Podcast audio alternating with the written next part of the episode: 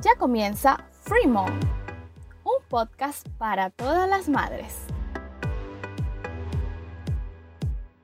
Hola, bienvenidos nuevamente a otro episodio de Free Mom. Yo, bueno, lamentablemente parece que esto es un podcast de una semana sí, una semana no, una semana sí, una semana no. ¿Y por qué pasa esto? Pues porque la realidad es la realidad. Y pues a veces no tengo ni oportunidad de tener estos 20 minutitos para grabar el podcast y entonces ya me digo, bueno, ya nada, fracasé, no tengo podcast esta semana. Y entonces la semana siguiente vengo con todo y encuentro el chancecito, así sea el viernes a las 5 de la mañana para grabarlo. Hoy no es viernes a las 5 de la mañana, pero sí, estoy grabando un nuevo podcast de Fremont. Que bueno, que es un momento para yo contarles todo, todo, todo lo que yo siento como mamá, lo que yo estoy pasando y que además los memes en internet me dan la razón. Digo, oye, no soy yo la única que está pasando esto. Y es algo de la maternidad que me ha parecido muy particular, porque todos pensamos que somos las únicas, que qué sufrimiento, que por qué me pasa esto, que mi bebé por qué es así, no puede ser, qué calamidad. Pero métanse en internet, muchachas métanse en internet y vean que no son las únicas, que hay cientos de millones de memes que reflejan su realidad. Entonces, ¿qué tenemos que hacer? Asumir que esto que está pasando le pasa a todo el mundo y que no somos las peores. Yo debería hablar y desahogarme respecto a ese tema de sentirse mal constantemente con las decisiones que tomamos como mamás para otro episodio, porque hoy voy a hablar sobre los cambios de mujer los cambios que este hermoso cuerpecito pasa cuando se convierte en mamá. Y son muchos, son de verdad bastante. Yo tengo aquí una lista de algunos y probablemente me quede corta. Y si me faltan, pues les pido que me escriban en arroba que es mi Instagram, y por ahí pueden decirme de verdad los cambios que ustedes han pasado. Yo, pues, debo asumir que al principio no sentía eso como que soy otra mujer. De verdad mi cuerpo tengo que aceptarlo porque he cambiado. Pero de verdad te vas dando cuenta que tu cuerpo sí cambia. Partiendo por el punto de que tienes unas acompañantes aquí, boobies, que pues son las que más cambios enfrentan cuando de maternidad hablamos. Pero bueno, no escapa de esto los ojos, el cabello, la nariz, la boca, todo. A ver, y es que eso no noté ahí, pero cuando estás embarazada tienes una cara de embarazada que no te la brinca un venado, como dice. De verdad, yo veo mis fotos de embarazada y yo digo, ¿quién es esa muchacha que está ahí? Porque la verdad es que no soy yo. Una nariz, que o sea, que mi nariz tampoco es que es chiquitica, pero imagínense una nariz grande, grande, grande, una boca grande, grande, grande, que ahí fue cuando yo me di cuenta, Dios mío, pero yo de verdad estaba hinchada desde la punta de la frente hasta la punta del dedo gordo, que partiendo porque las cholitas, las sandalias, las chancletas, lo que yo uso para estar en casa, no me quedaban cuando estaba embarazada, se me marcaban de lo hinchada que tenía los pies. Así que, bueno, por ahí. Pero yo me vi en el espejo unos días después de haber dado a luz, no sé, no me acuerdo ni cuánto, una semana, qué sé yo, y dije, Dios mío, mi cara volvió a ser mi cara, así finita como la tenía yo. Qué hinchazón tan, tan, tan, tan, tan enorme. De verdad. No sé cómo el cuerpo es capaz de retener data líquido y para qué. Habrá una explicación científica para eso y qué sé yo, qué pasará en el cuerpo cuando estás embarazada y por qué te hinchas tanto. Pero la hinchazón no tiene padrote. Y bueno, ese fue el primer cambio que vi. Pero ven acá, o sea, imagínense esta novela. Yo estoy en mi cama aprendiendo a darle teta a mi bebé. Que yo le pido por favor a todas las personas que no son mamás y que por casualidad de la vida tal vez estén escuchando esto, o las mamás quieran compartirle esto a las personas que supuestamente van a querer visitarlos cuando, cuando den a luz, no reciban visitas. De verdad, o sea, las visitas son totalmente innecesarias. Si van a funcionar solo como visita, como que a sentarse en un sofá a verlas darle teta que no sabes dar teta a tu bebé. Porque de verdad son completamente innecesarias. Y mucho más si vienen con un comentario como, ¿y qué te ha cambiado en el cuerpo? Imagínate tú que te pregunten eso tres días después de haber sido mamá. O sea, no sabes ni quién eres tú. Y te estás viendo en el espejo con una barriga que parece de cuatro meses, cuatro o cinco meses, y no hay bebé allá adentro. Estás frustrada y no sabes cuánto carrizo se te va a bajar esa barriga. Y te hagan semejante estúpida pregunta. ¿Y qué te ha cambiado en el cuerpo? ¿Sientes que te cambió algo? Sí, bueno, el primer cambio que siento es que tenía un bebé de tres kilos y medio en la barriga y ya me lo sacaron. ¿Quieres más? Por favor, esa pregunta no la hagan ni siquiera un año después ustedes observen, si quieren, son chismosos, observen, vean a la mamá, váyanse a las fotos de Instagram y vean qué cambió, qué no cambió. Pero por amor a Cristo, no hagan esa pregunta, no sean imprudentes. Pero bueno, ahí va el lo primero que uno se enfrenta cuando es mamá. Ajá, tuviste a tu bebé, qué ilusión tan hermosa, ya hemos hablado de esto, que para muchas no puede ser una ilusión, para muchas pueden estar tristes y eso también está bien, estar tristes porque las hormonas están ahí y te ponen triste, ¿por qué no? Y te ves en el espejo y dices, Dios mío, esta barriga. Eso también me lo dijeron. No, ahora es que yo tengo alrededor una gente. Pero ¿por qué tienes barriga? Bueno, porque así es el cuerpo. Oye, pero te quedó una barriga horrible. Una semana de haber tenido bebé, algo así. O sea, ¿por qué? Pero bueno, la imprudencia no tiene nombre. Sí, te queda una barriga. Porque obviamente no ocurre por arte de magia. Sí, había un espacio que ocupaba el bebé, pero había otro espacio ocupado por un útero que era del tamaño de tu puño y se convirtió en un globo aerostático inmenso de feliz cumpleaños o feliz día del padre, imagínense eso. Entonces, señores, por favor, eso tiene que volver a su tamaño, volver, volver, volver, volver a su tamaño. Imagínense que cuando yo fui a la consulta, creo que la de los 10 días, sí, creo que fue esa consulta, la matrona aquí en, en Chile, me, me toca así el vientre y dice, ay, este útero no ha bajado, no ha bajado, hay que hacerte unos ejercicios. Ahora, calidad de ejercicios. Nadie me quiso hacer los ejercicios, ni mi esposo ni mi hermana, porque solo hacérselo le daba dolor a ellos. Imagínense el dolor que sentía yo de que te pusieran un puño en el ombligo y que ese puño te lo bajaran fuertemente y te lo empujaran hacia adentro para que el útero bajara. Respiro profundo porque me duele solo de acordarme. La matrona lo hizo repetidas oportunidades, además para enseñarle a mi esposo que no es nada práctico en cosas médicas cómo me lo tenía que hacer. Obviamente él no me lo hizo ni una sola vez. Le pedí el favor a mi hermana que me lo hiciera, lo intentó una sola vez y le dio dolor a ella, más el dolor que yo sentía, nadie me lo hizo, pero gracias a Dios mi útero decidió bajar, descender y ahorita debe estar en un lugar muy bien ubicado a su tamaño normal, pero qué fuerte. Y qué fuerte que venga otra persona a decirte, ay, pero te quedó media guapa, estás gordísima. Por favor, omitan esos comentarios. Porque todavía queda un poquito de hinchazón post parto, todavía quedan muchos líquidos dentro de ti que no deberían estar, poco a poco los vas a ir botando, todo va a volver a la normalidad. Yo no sienta que envidia por mí, pero puedo decir que soy una de las que me he puesto extremadamente flaca después de dar a luz. Sí, estoy muy flaca, tan flaca que parezco muchachita del liceo. Es más, yo estaba muy orgullosa de las nalguitas que yo había obtenido después, no solo durante el embarazo, ya venía creciendo bien, estaban en un buen, buen aspecto. No eran las Kardashian, pero estaban bien. ¿Qué más? Pero les cuento que ahorita parecen mis nalguitas de cuando yo tenía 10 años. Una cosa así que yo antes tenía un hueco y ahora otra vez lo tengo. Eso es terrorífico. Mi hijo literalmente me está succionando todo de mí. Pero bueno, otra cosa de ser mamá, otro cambio. Para algunas, no estoy diciendo que la lactancia les ayuda a adelgazar a todas. Es más, he visto más memes que es una falsedad de que es una verdad. Pero bueno, yo sí estoy bastante más flaca, pero sin nada. O sea, flaca, flaca sin nada. O sea, las nalguitas, olvídense que ya esa cosa no existe en mi cuerpo. Así que, primer cambio, cero nalguitas, cero cuerpo, cero nada. O sea, una varilla. Que no es muy agradable verte en el espejo y decir, ay Dios mío, pero no le doy, parezco, pero un espagueti bien crudo, pero doradito como soy yo. O sea, de esos como que lo cocinaron.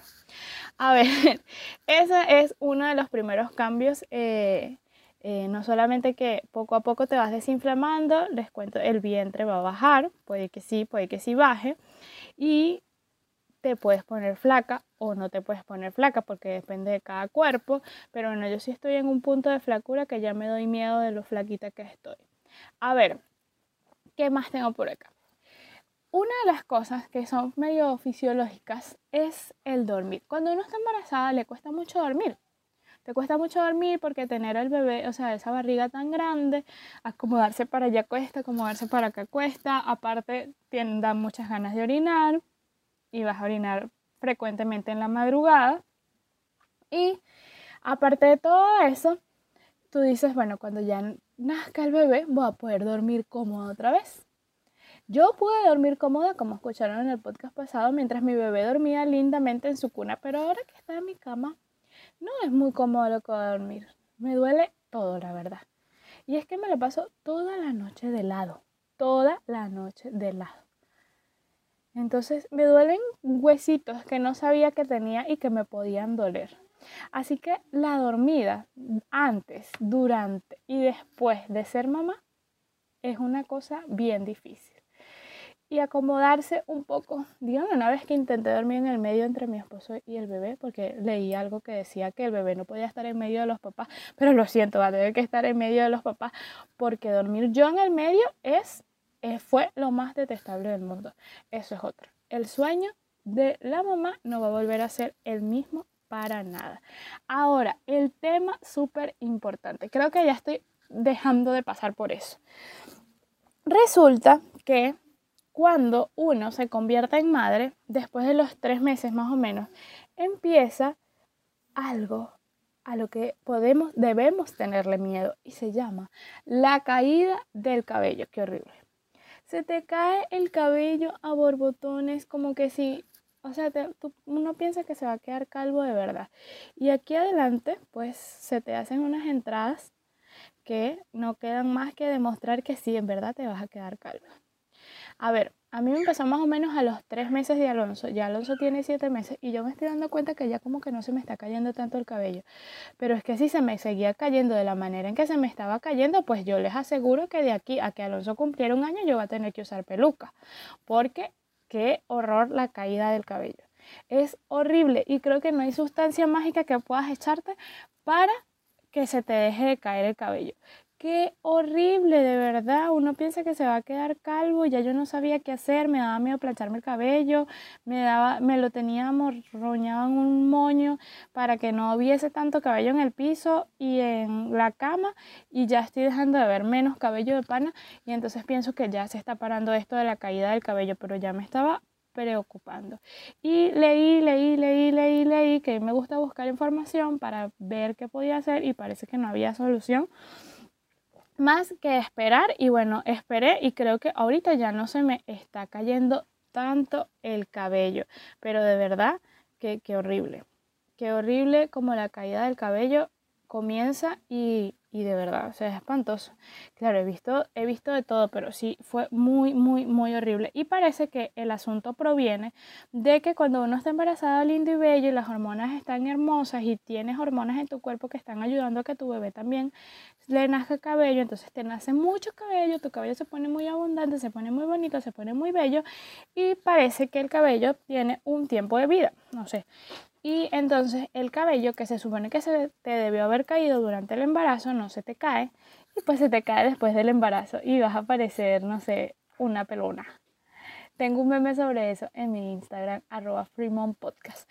Pero sí, es bien fuerte lo de la caída del cabello. Entonces, primer principal, cambios. Uno, el cuerpo. Dos, el sueño. Tres, el cabello. Ahora, les voy a hablar de una persona que las va a acompañar demasiadísimo durante todo este tiempo. ¿Y saben quién es? Pues las señoras ojeras. Porque si el sueño va a ser algo que se va a ver afectado después de que sean mamás, entonces, les digo, chicas, que vayan comprando desde ahorita el mejor tapojeras que ustedes puedan conseguir, porque las ojeras van a ser su mejor acompañante en el maquillaje.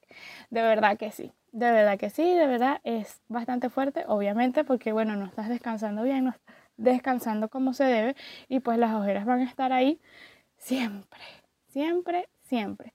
Pero, según ahora, después de las ojeras, vamos a hablar de un par de chicas que han estado siempre con ustedes y ustedes las quieren muchísimo porque, bueno, han sido sexualizadas el alimento de sus bebés, es decir, las teticas. A ver, cuando uno está embarazado, te duelen un poquito, te duelen mucho, mejor míralas, pero no las toques.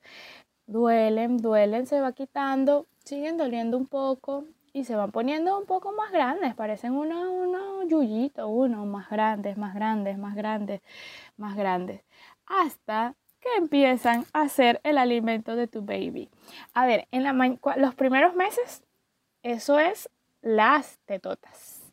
Y obviamente cuando, cuando tu bebé está aprendiendo a comer, se llenan, se llenan, se llenan y cuando las vacía, pues se ven unas más chiquiticas que otras. Es súper chistoso verse en el espejo y ver que una está cargada y la otra, mm, bueno, ahí va.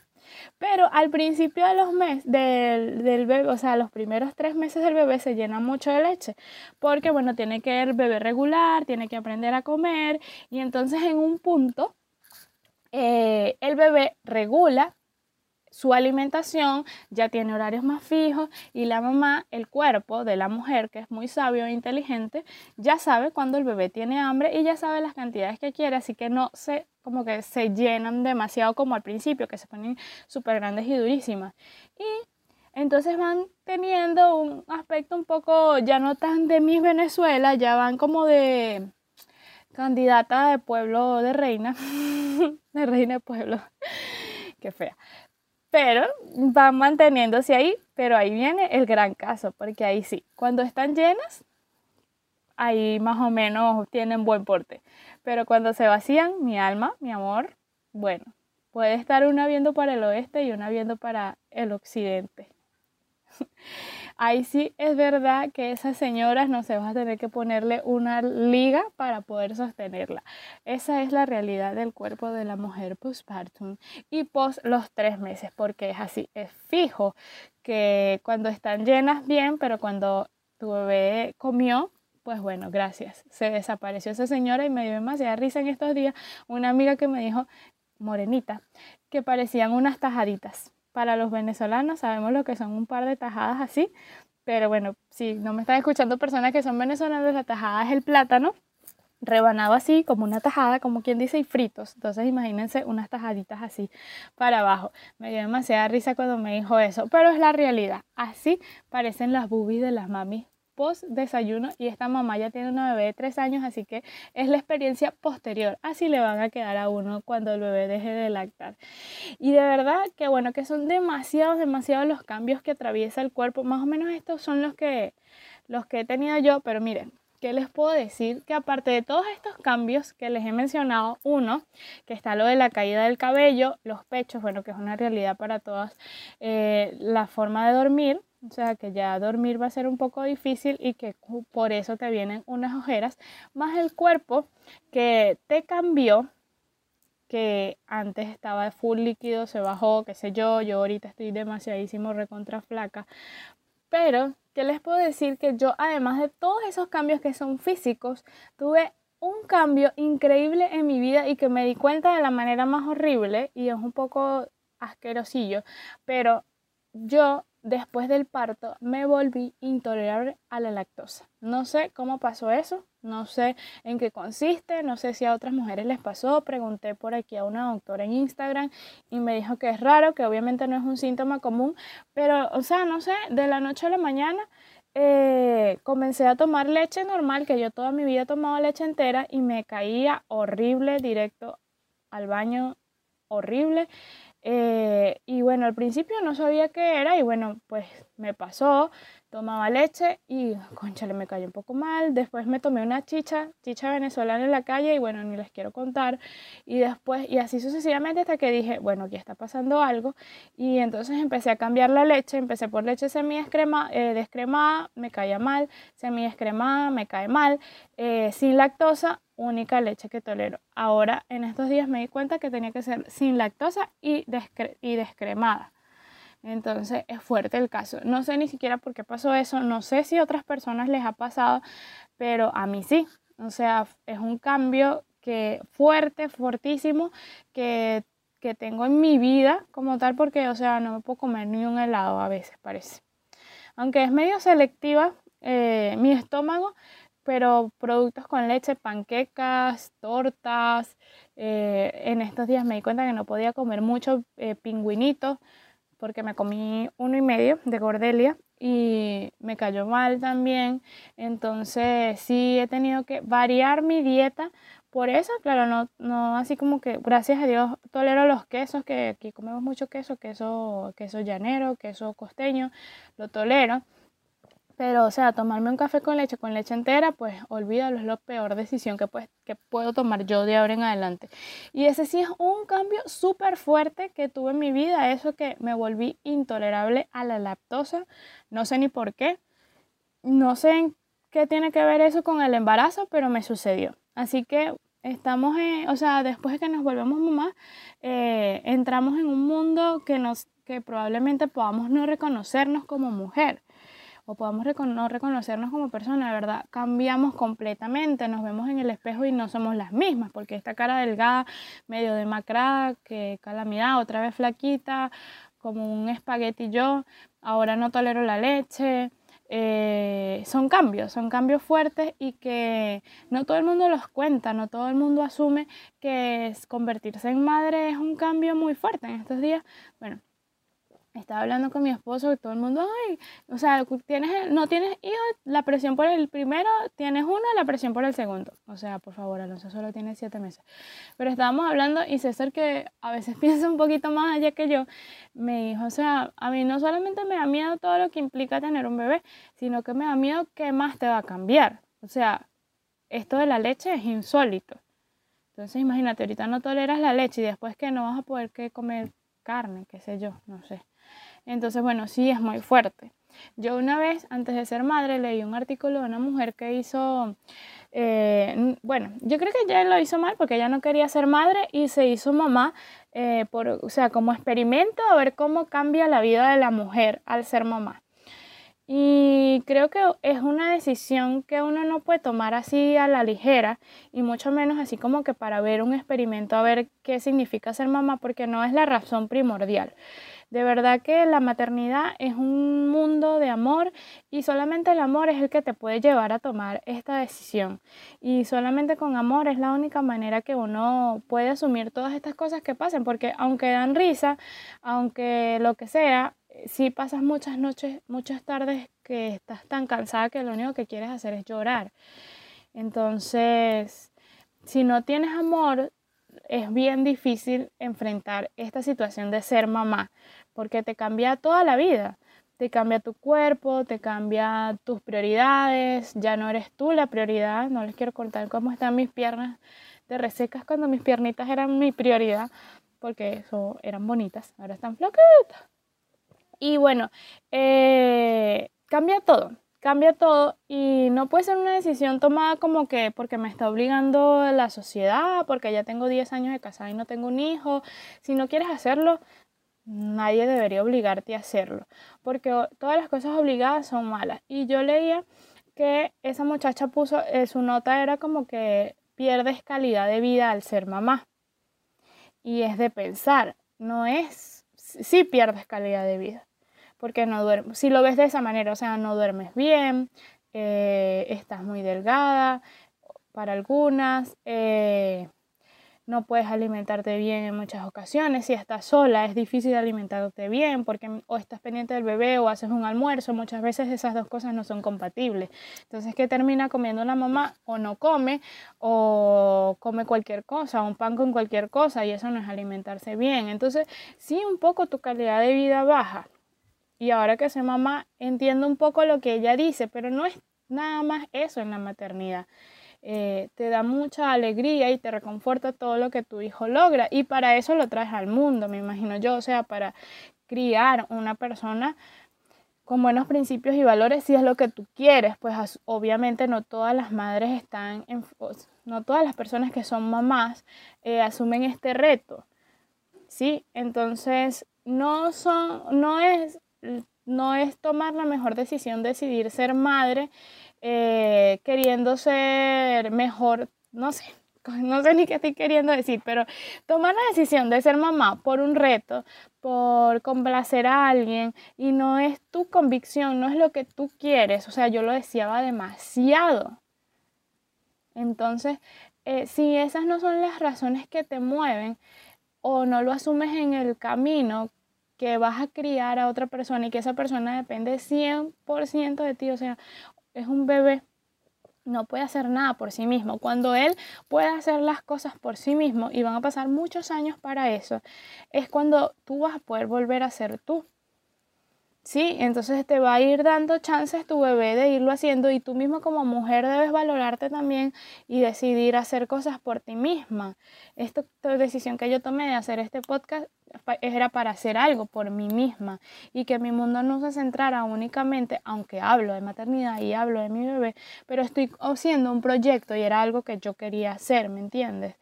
Pero no, no es bueno decidir, no tomar esta decisión por razones eh, equivocadas. Y si no tomaste la decisión y te cayó de sorpresa, pues en el camino uno debe asumir para qué está haciendo o, o entender que ese bebé necesita completamente de ti. Por mucho tiempo va a ser así, mientras no tenga independencia, mientras su comida salga de ti. O sea, básicamente por ahí ya, si no lo alimentas, no, se muere, básicamente. Entonces, eh, decir, es verdad, de tu calidad de vida no es la misma probablemente, pero es por una razón, tiene un fin, ¿me entiendes? No es que bajaste tu calidad de vida y, y es sin frutos, se supone que tiene un fin. Entonces todos estos cambios que nos tocan vivir, pues nada, si los asumimos de formas o cosas, como decidimos muchas hacerlo, bien, y compartirlos con todas, porque porque si me he dado cuenta en grupos de mamá, estar alejado no es bueno, porque piensas que tu mundo es horrible y después te das cuenta que no es tu mundo, es que es el mundo de muchas. A mí me reconforta mucho a veces pensar que en un post que he visto que dice eh, que cuando estás sola, amamantando a tu bebé de madrugada, piensas que hay un mar de mujeres que están haciendo lo mismo, entonces no estás sola son muchas, somos muchas que estamos aquí asumiendo y viendo todas estas dificultades juntas. Entonces, no eres tú sola, nos pasa a todas y, y nos va a seguir pasando. Entonces, nada, aquí estoy yo, aquí estamos todo este grupo de mamás que podemos formarnos, que podemos conformar un, un buen ambiente y ser apoyo para todas. Creo que lo mejor que puedo sacar en resumen de esto es no criticar más a una mamá de verdad. Debo asumir eso porque todas las mamás pasan por momentos difíciles y no todas lo sabemos asumir de la mejor manera. Así que fuerza mamis, que aquí estamos en un grupo muy grande para unificarnos y ver que pasamos por lo mismo y lo que podemos es apoyarnos. Así que fuerza. Bueno, esto fue todo por este episodio de Fremont. Gracias por acompañarme un día más y nos vemos en el próximo episodio. Chao. Esto fue todo por este episodio de Fremont. Si te gustó, te invito a que lo compartas y además a que me sigas en mis redes sociales, Fremont Podcast en Instagram y en Facebook. Nos vemos en un nuevo episodio. ¡Chao!